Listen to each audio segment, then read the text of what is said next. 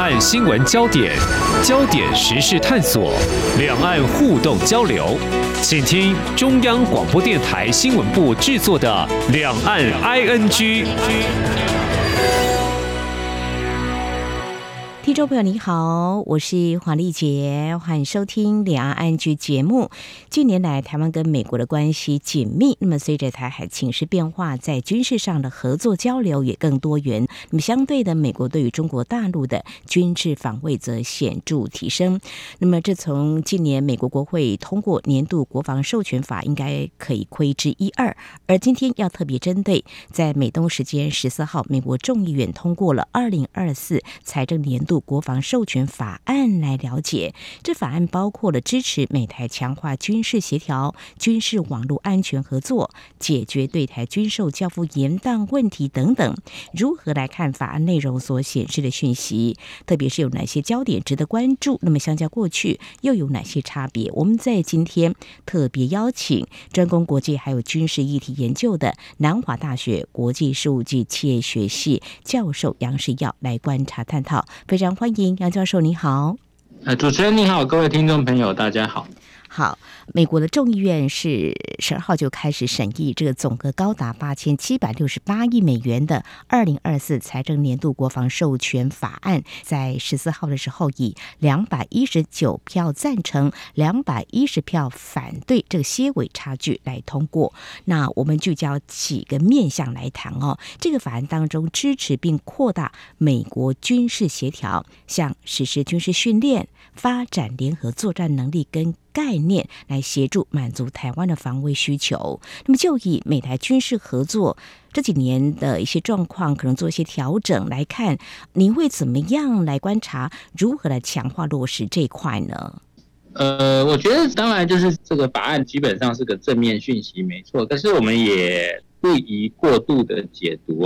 因为我们知道美国的政治体制是三权分立的，那它的。国会立法部门啊，它虽然可以掌握预算这个最重要的国家资源的调动，但是行政部门毕竟它是实际的执行者，而且这个国防事务有很多详细的专业内容和这个细节，这其实不是国会议员有办法主导的。可以仔细看这次通过的国防授权法啊，其实他在提到台湾的提升防卫能力的这个部分，它其实是以。国会意见的方式来表述，就是他在他这个一三零四段的这边这个讲到 sense of Congress，所以他就这个意思就是说，这样子的表述其实表达国会的立场、建议、看法，或是一种宣示。但这个条文其实并不代表它是一个有可以直接执行或是有约束力的方式。所以我觉得这个部分它比较是一个政治的信号，因为这些年其实大家会看到所谓这个美台军事合作的升温，但其实这个升温主要是政治信号的释放，因为其实历来这些合作都一直非常密切，只是以前是用一种比较低调的、不见光的方式在进行，就是美国现役的人员做来我们这边进行技术的指导、训练、交流，这一直都是非常的频繁，只是以前都在台面下做，现在把它。挪到台面上来，所以现在也是这个样子。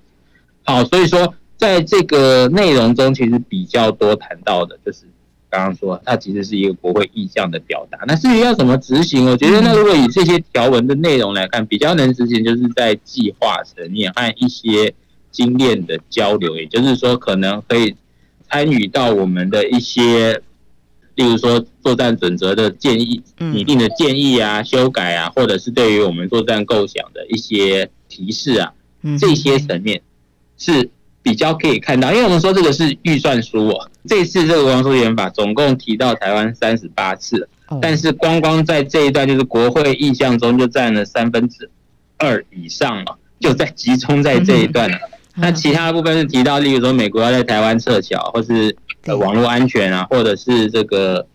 训练的这些事情哦，所以总之啊，就是说，在这个预算书里并没有特别提到要动用哪些预算来执行跟台湾有关的提升防卫的部分。所以我觉得这就是说，我们对这样子的消息，就是说审慎乐观，也就是说也不适合过度解读。是这样。嗯国人可能会期待台美双方是不是我们提出我们的需求，然后来做一些讨论哈。不过当然就是每个国家的政策法令的运作呢是不太一样的。其实我们在台湾立法院也会审议我们行政部门所提出的一些预算哈。当然我们今天提到是美国的众院版，那事实上还会有参院版，后续会有一段流程得走哦。不过倒是我刚才提到，其实年度的这个国防授权法，我们在节目当中。中也请教教授，那我们就比较近的来做个比较好了啦。拜登总统在签署二零二三年就去年底的时候，这个年度国防授权法，如果以众院版目前来看的话，呃，是差不多吗？还是比较保守，或说有更积极的做法呢？我觉得这些细部文字比较可能就不是那么恰当哦，因为你就是说。他提出的就是像刚刚讲到像国会意向这种提示，它其实就是一种希望，而不是一个要求。嗯，如果具体来讲的话，我觉得这些文字的差别，我觉得我们不需要这样子过度介意这些文字的细节哦。也就是说，如果我们把这些版本拿来做文字的这个对照，可能会超过它实际的意义。嗯，也就是说，就算它文字变得比较保守，也不代表是一种下降，它只是换个说法，或今年的说法变成这样。我们反而比较需要去注意说他是讲什么样的情况，所以例如说像这一次提到，呃，有要求的是说，呃，美国的国防部我必须要向国会提出报告，说明美国国防部对于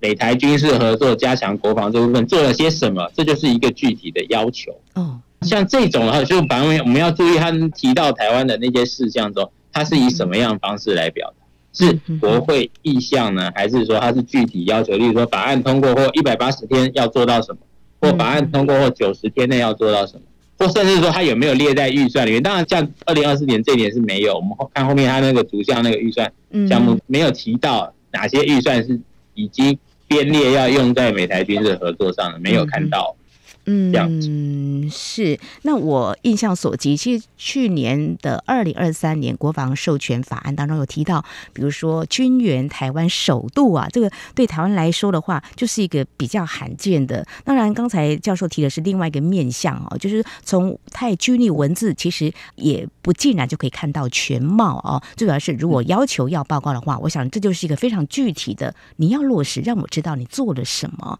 所以目前就是维持。既有的美台军事的合作交流这样子的一个情况，大概就是这样子。我觉得比较像是维持，因为我说美国这个政策基本上是有延续性，是而且它这一些活动其实更多是美国国防部他自己在做，那国会只是表达出这个意向，所以我觉得它就是会延续这个合作的方向。因为我们就说美台军事合作的这个传统是非常长的，就是说甚至我们说这个是追溯到在这个美国跟我们中华民国断交之前。抗战的时代，这很多的传统是一直延续下来，所以说这个军事合作的传统，它的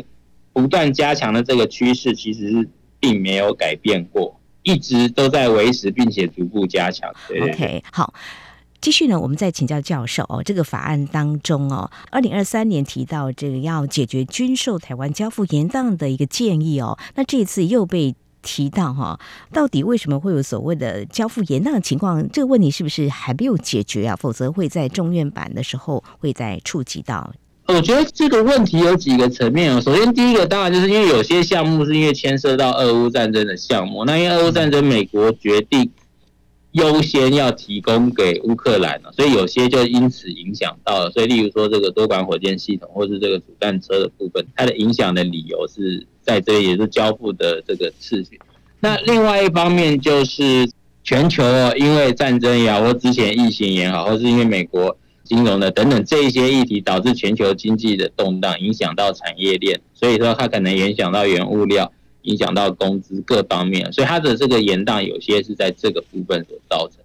啊，不过在这个部分我们也必须要说这个。延宕之中所透露出来的讯息，可能就比刚刚说这个文字上更为重要。因为我们说，在这个文字上，我们可能看到说，哎，这次的这个国防授权法，它提到这个美台的这个网络安全合作，它就是用要求的方式，就是说法案通过以后的一百八十天内啊，应该要怎样，要进行联合的合作。然后他这边提到具体的要求，说应该要防护军事。网络啊，然后要提供美国的这个网络安全的技术以及经验啊，然后呢要进行这个网络的训练啊等等，这些都是具体的项目。但是我们说从这些看到是说，哎，这是属于正面积极。但是我们说，如果从军备的交付上来看，你就会看到这部分可能是比较呃某种程度上反映。虽然说我们说那个合作，也就是说这个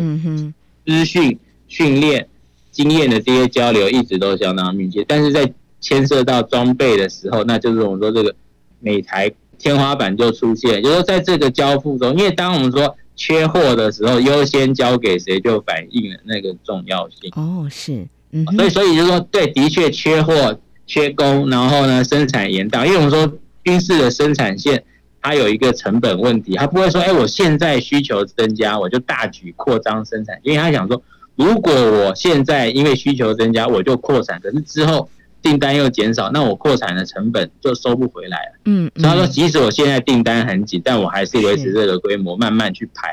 嗯，变成这样，因为它并不预期会形成一个长期都这么大订单的状态。嗯，所以一旦是这样，就说在这个缺货的状态，那要先交给谁？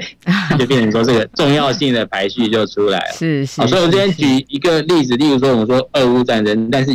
这边就是一个有趣的例子。美国有些装备尽管是乌克兰急需，但美国选择先交给波兰。嗯，那变成是有没有在北约里面就有差，就是乌克兰就是放在第二或第三顺位上，是先交给北约的会员。所以他这边也是这样的状况。所以说，虽然说缺工啊、缺料这些问题是一个产业普遍的现象，但这之中台湾就被排在比较后面了。啊，所以呢，这边就是我们说这个实质上还是就是说要对美国的这所谓的安全的这个协助。要有一定的警觉跟保留，因为它并不是把我们放在那么优先的位置。OK，好，主要是在产业面哦，因为这几年的缺工缺料的问题哈，所以呃，我们看到这个法案当中有特别在提醒，就指示美国国防部长跟国务卿递交报告，评估台湾所需国防的物品、服务跟培训的状况，解决对台军售积压问题。所以很多呃情况是环环相扣的哦，在产业面的部分的嗯没有办法按照时程来交付呢，在国会方面呢是注意的哦，那俄乌战争，嗯，可能在美国的他们的考量当中是排在第一顺位，所以在武器的交付方面呢有一些调整哈、哦。好，这里是中央广播电台听众朋友继续收听的节目是两岸 IG 我们在今天节目当中特别邀请南华大学国际事务及企业学系教授杨世耀，我们在今天特别要关注的焦点是美国的众议院，那么在之前刚。通过了一个二零二四财政年度的国防授权法案，这是众院版的。我们来关心，那么在一些细项的部分显示，美台在军事的交流合作有哪些值得关注的焦点？那继续呢？哦，要谈的就是刚才其实我也想提问这个问题，老师已经点出来了，就是要强化美台国防部合作的网络。安全，我想网络无远佛界，在这个运用上呢，应该会有一些遇到的一些问题。那在军事网络安全特别会被点到，你会怎么样来看？可能它的面向是什么呢？或者是说，我们台美双方可以探讨哪些问题呢？呃，我觉得这有两个部分可以注意。第一个部分就是说，特别点到网络安全，它就是这个信号的释放，因为我们说这。这么多年来，因为对网络安全这件事，因为他不断的强调，好像就把他说的特别重要。但我觉得这是一种误会了，也就是说，因为就牵涉到国防安全的事物上，其实网络安全当然不是说它不重要，但是其实在我们学界有很多讨论，就是它是不是一种过度夸大的网络的威胁没那么大，那对于国防来说，它也不是真正重要的事。如果我们谈那么多网络威胁，而去忽略了真正实战真刀真枪的事。这样是不是合适？这是我们学界一直有这个检讨的声音。这些年讲太多，好像有点舍本逐末了。所以在在这个背景之下，我们再来讨论说，哎，美国在这个国防授权嘛，特别提这一项，我觉得它好事，当然是说，毕竟可以增加合作，那当然是好事。但另外一方面，我们要警觉的事情就是说，为什么只谈网络安全，其他更重要的事情为什么没有谈，或者说没有列入要求？因为这一个网络安全这个项目，这个一五零五项。它是要求法案通过后一百八十天内要进行的，但它只是要求网络安全，所以我觉得这是第一个部分。我们觉得可以说这是个好消息，但同时这好消息之中也带有一些警讯在里面。嗯，那再来就是说这个部分到底可以做什么？就我刚刚稍微有提到，它是说可以进行的网络安全的合作的这些活动，包括就是说保卫军事网络，然后呢，包括基础设施，反制恶意的网络活动，包括这个可能是网络的渗透啊，这个骇客等等。然后再来，他就是有提到说要利用美国的。网络安全的科技来协助台湾了，嗯，然后再来就是要进行联合的网络安全的训练，所以说这个部分这样看下来，就是他这些内容所要求，就是说，哎，美国有这些网络安全的这个专业的人员啊，或者是他的这个专业的这个软硬体的这个设备，这些经验跟知识要提供给台湾这边哦，来进行训练。然后呢，交换这些资讯，并且进行某种程度上的可能就是演练，也就是说，呃，进行可能网络上模拟攻防的这些练习，嗯，来增加应对处理的经验。好，所以这个这部分就是比较具体合作的地方。但是我就是说，特别把网络这个议题提上来，我觉得就是说某种程度上就是说有一点点用这个东西，因为这其实是容易做，因为网络就像这个大家所知道，因为网络连线是很方便的，所以要进行这些资讯的交换和演练，它所要牵涉到的事情，或者是说。要动用的东西就没那么多，因为如果说我们真的要进行一个联合的实体的军事演习，那牵涉到很多武器跟兵力，那就是真的是知识体大。但是如果是网络安全的这个合作，它就是容易进行的事情。哦，所以还是有别的，是不是？如果只有军事网络安全部分是比较没有那么容易进行，但如果涉及到军事就相对敏感了，对不对？比如说联合作战什么样的一个？没有，他这边讲的网络安全，它并不是指武装部队的作战系统这一种网络安全，它比较强调的是什么？也就是说，这个网络比较是说民间设施啊，或者是跟。基础设施，例如说你的水电啊，这个通信网络啊，金融这一些的网络安全，因为我们说，就是这也是网络安全这个议题往往被一般人所误解的地方。因为我说，其实真正武装部队作战系统的网络，那跟外界是完全断开，不可能透过网络攻击去瘫痪敌人的军队，因为那个系统基本上不相连也不相容，外界不可能透过这些所谓的恶意的城市骇客 怎么样的入侵去瘫痪敌人的军队，那几乎是做不到。那是一个封闭式的吗？你说的？对，它是一个封闭断开来的系统，而且因为军事系统有些时候就是它因为需要的面向不同，所以有些军事系统用的那个软体也好，硬体也好，其实比我们民间的其实是要旧的系统。嗯，它反而没有更新那么快，就有些很旧的系统，既然还在持续用。当然，有些情况下部队会用一些民用的系统，但这个系统中间它通常不是直接转换。哦，就是有些部队它真的会带一个，例如说卫星导航啊，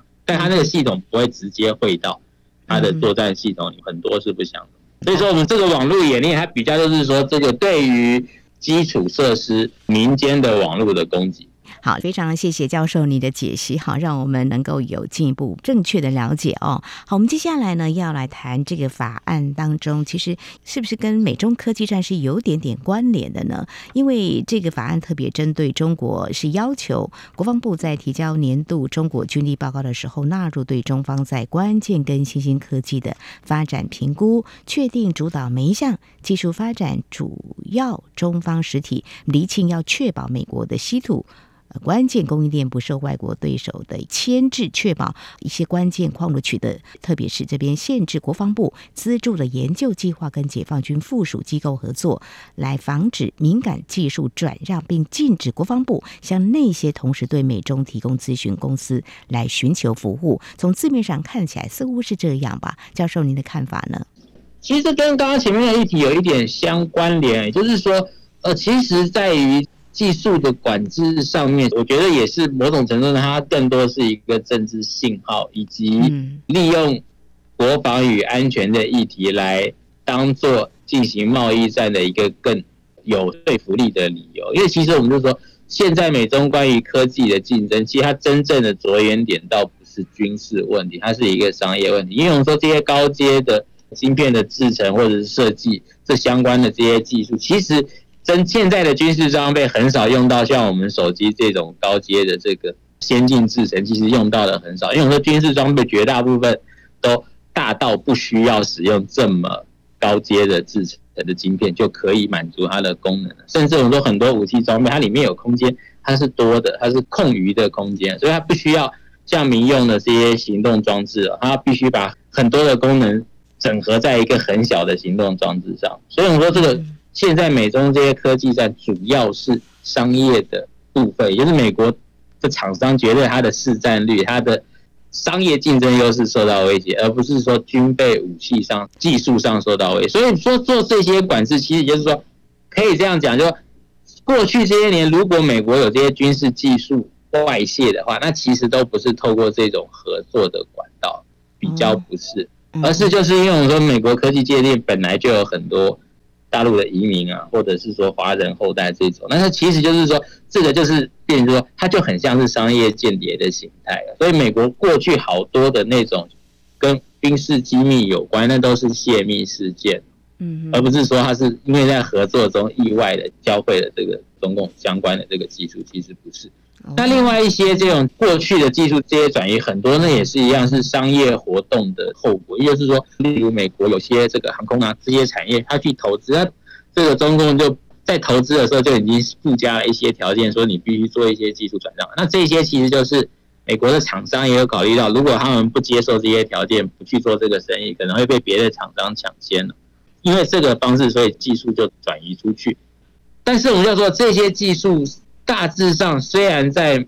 军用的部分，我们看到共军有很多的成长，但是在美国在这方面，它的领先优势基本上还是维持着。所以就是说，美国现在在这边提到说要限制军事技术交流，其实我觉得某种程度上就是它也是个政治语言，因为它似乎透露的，好像共军过去的这些成长都是透过这些交流。嗯嗯嗯，这其实是一种过度的说法，不完全是过去的这些商业交流所造成，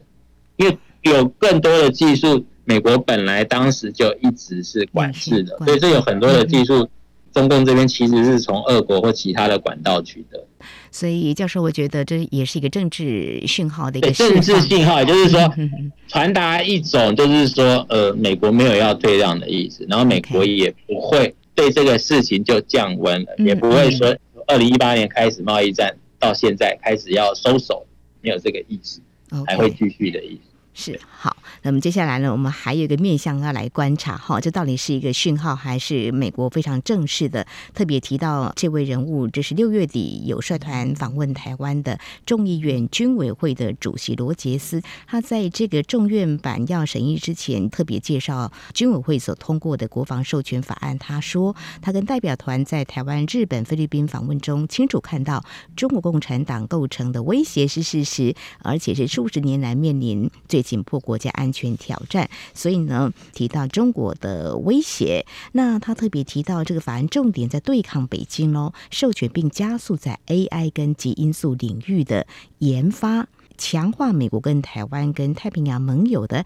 安全伙伴关系，透过投资更强大的飞弹防御跟现代化的核子威慑哦。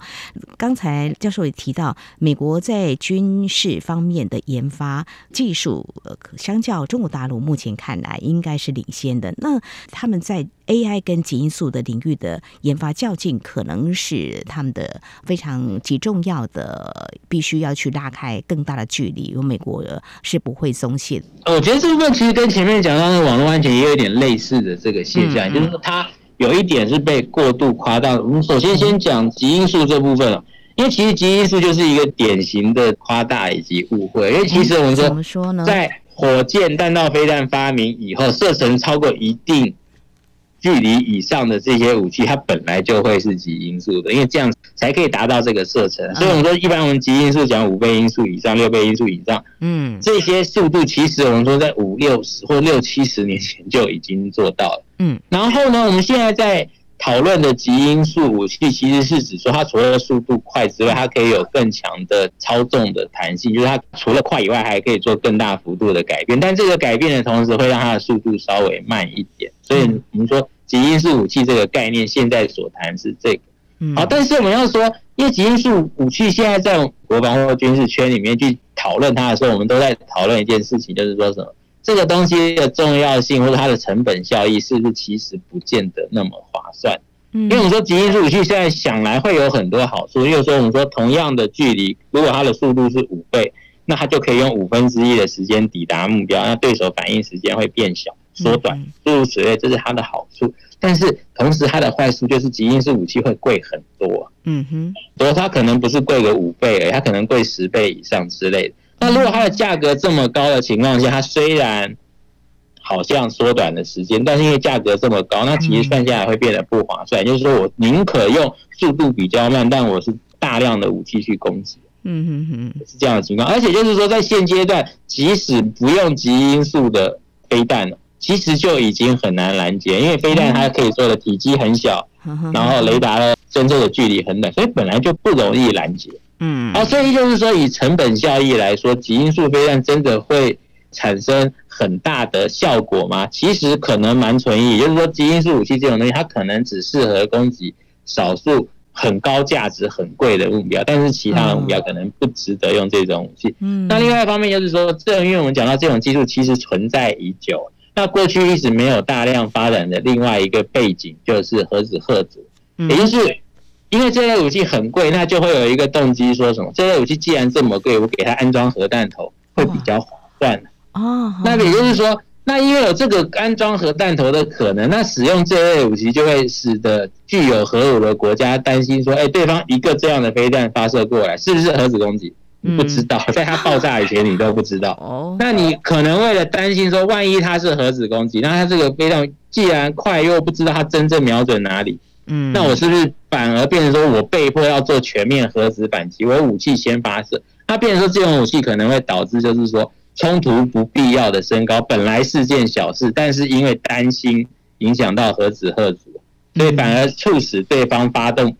大规模的核子攻击，反而造成一个大家都不想要的后果。所以当你会有武器管制，就是说，哎，不要为了发展。这些武器反而让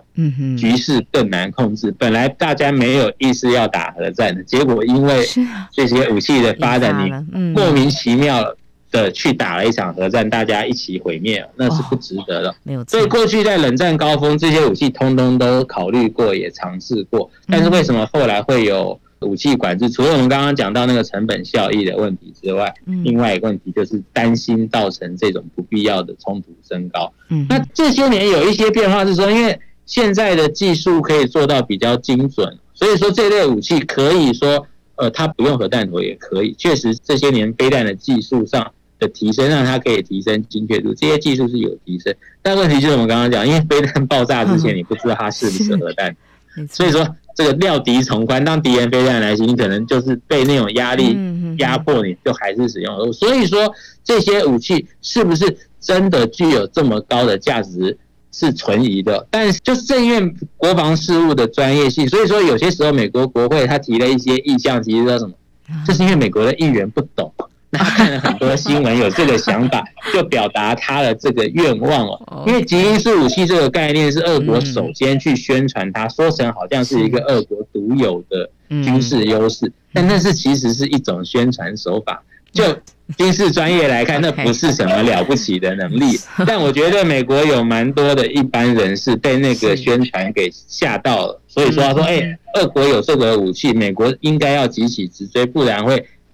居于劣势，但其实不是这样。是，所以老师一直提到，就是说一个意向的问题，还有提到让我们了解，就是说，嗯，我这感触就是隔行如隔山，军事还是蛮 专业的哈。那 AI 的部分应该就是一个趋势嘛，人工智能。这部分当然，计算机我们说这个部分也是一样，其实有点类似，也就是说，它的那个技术上的这个发展和应用，可能在民间的价值是更大。就很多自主攻击的这些能力，其实存在很多年。这些能力，也就是说，它在现在的军备的发展阶段，它并没有放在那么重要的位置上。嗯，就是它在商业价值是大于它的军事价值。OK。我想在我们今天探讨美国众议院通过二零二四的财政年度国防授权法案，这是其中之一。后续还要再看这个参议院呢，预计本周也会来审议他们的这个国防授权法案。那么等待着参众议院军委会完成各自版本表决之后呢，法案将会分别送交两院院会审议来表决通过。两院的版本有可能会不同。如果不同的话，还要再透过协商取得最后版本，再交由两院重新各自表决通过，最后才会递交给白宫，由总统签署生效。我们也会持续来关注。而在今天，我们非常谢谢南华大学国际事务与企业学系教授杨世耀非常专业的观察解析，非常谢谢教授，谢谢您，谢谢。好，以上就是今天两岸 ING 节目，非常感谢听众朋友您的收听，黄丽杰祝福您，我们下次同时间空中再会。